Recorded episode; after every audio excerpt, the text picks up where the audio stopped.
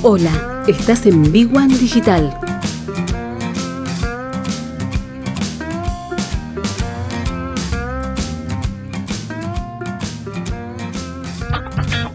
...21 horas 39 minutos... ...y recibimos como todos los lunes a Luis Barrera. Luis, buenas noches. Néstor, qué placer saludarte, ¿cómo estás? Muy bien, ¿vos Luis? Bien, bueno, con las vicisitudes propias, digamos, de todas las novedades que, bueno, eh, cada vez que yo le explico a un cliente extranjero ¿sí? qué es lo que pasa en la Argentina, Sí. la reflexión de alguien que viene de afuera dice, ah, pero esto es muy divertido, te dicen. sí. En Argentina sí. ¿Eh? O ¿Da sea, risa o da ganas de llorar? Sí, sí. Bueno, así como los argentinos dramatizamos todo y decimos que la salida es Ezeiza, ¿no? Sí. Este, los extranjeros lo miran ahora como una gran oportunidad. Sí. Con sí. lo cual, digo, siempre dijimos, y esto es viejísimo, ¿no es cierto?, que el holograma eh, japonés de las crisis es, por una parte, caos, miedo, ¿sí? incertidumbre, y por otro lado, oportunidades. ¿sí? Sí. que las hay.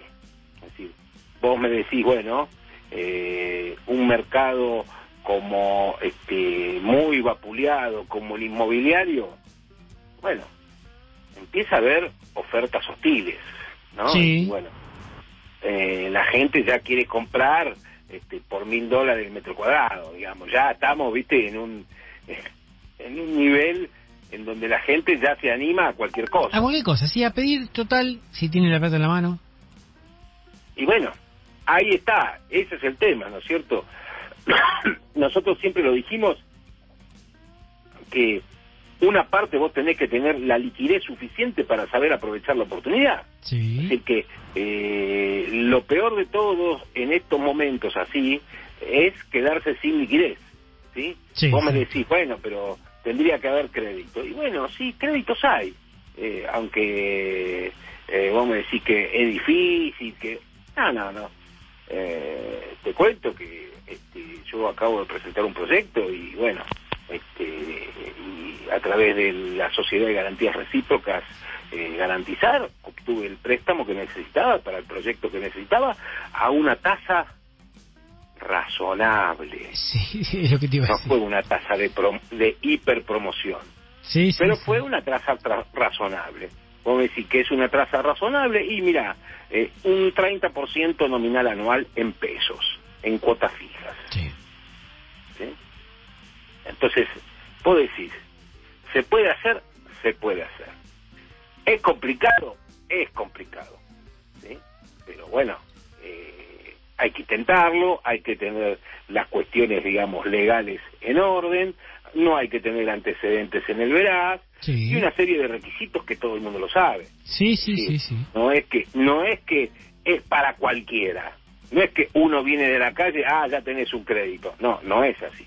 Tenés que tener una trayectoria, tenés que tener cumplimiento eh, impecable y bueno, Sí. porque digamos, el peor razonamiento que hay muchos, ¿sí? Es que te dicen, ah, yo no quiero crédito, yo no quiero crédito. Bueno, si nunca tuviste un crédito y nunca cumpliste, digamos, es muy difícil que el sistema financiero pueda evaluarte. Sí, Entonces, exacto. Siempre le recomiendo a mis clientes, tenete un crédito chiquito, corto, de 12 cuotas, pagalo, pagalo en fecha, ¿sí? Porque eso te va a permitir después, cuando te tiene antecedentes, sí, mira, todas estas cosas las compré a crédito sin ningún problema. Sí. ¿sí? Son cuestiones que muchas veces los emprendedores dicen, no, no, no, yo no quiero tener deuda, yo no quiero tener deuda. Bueno, eh, no siempre es tan bueno no tener deudas, ¿sí? Si Obvio. no sabes lo que te puede venir después. E- Exacto, exacto. Este, este es el primero. La segunda cosa es que tampoco hay que tener deuda por tener deuda. El No, negocio financiero es algo que se hace al revés, totalmente al revés. Eh. Primero tengo que saber qué quiero hacer para ver si después me conviene usar capital propio o usar capital de tercero. Exactamente, vos acá lo has dicho más de una vez, ¿cuál es el cuál debería ser el momento indicado para endeudarse, para financiarse y demás o para apalancarse? Y eso tiene un momento muy específico que justamente en épocas, por ejemplo, o de pandemia, o prepandemia, o posterior a la pandemia, contar con la ayuda de un profesional que te diga en qué momento es conveniente hacerlo, después de lectura de datos, de toma de decisiones, de proyecciones, de objetivos estratégicos, eso se puede hacer, no es una mala palabra. No, todo lo contrario. Vos fíjate que ahora, el viernes próximo, te está venciendo una moratoria este, para las pequeñas y medianas empresas y para los que tienen deuda en el monotributo, Sí. en donde te condonan los intereses. Sí, Son muchísimos. son muchos. Yo les recomiendo a todos los emprendedores, si tienen alguna deuda con el monotributo, aprovechen ahora, Sí, porque es muy beneficioso. sí. Por sí, otro sí. lado, los que pagaron puntualmente el monotributo, cosa que alguna vez la FIP escuchó, ¿sí?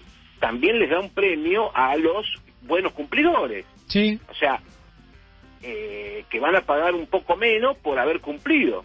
Con lo cual, eh, ya no, no es tan solo siempre la moratoria era beneficiaba al que no pagaba. Ahora también están beneficiando a los buenos cumplidores. sí.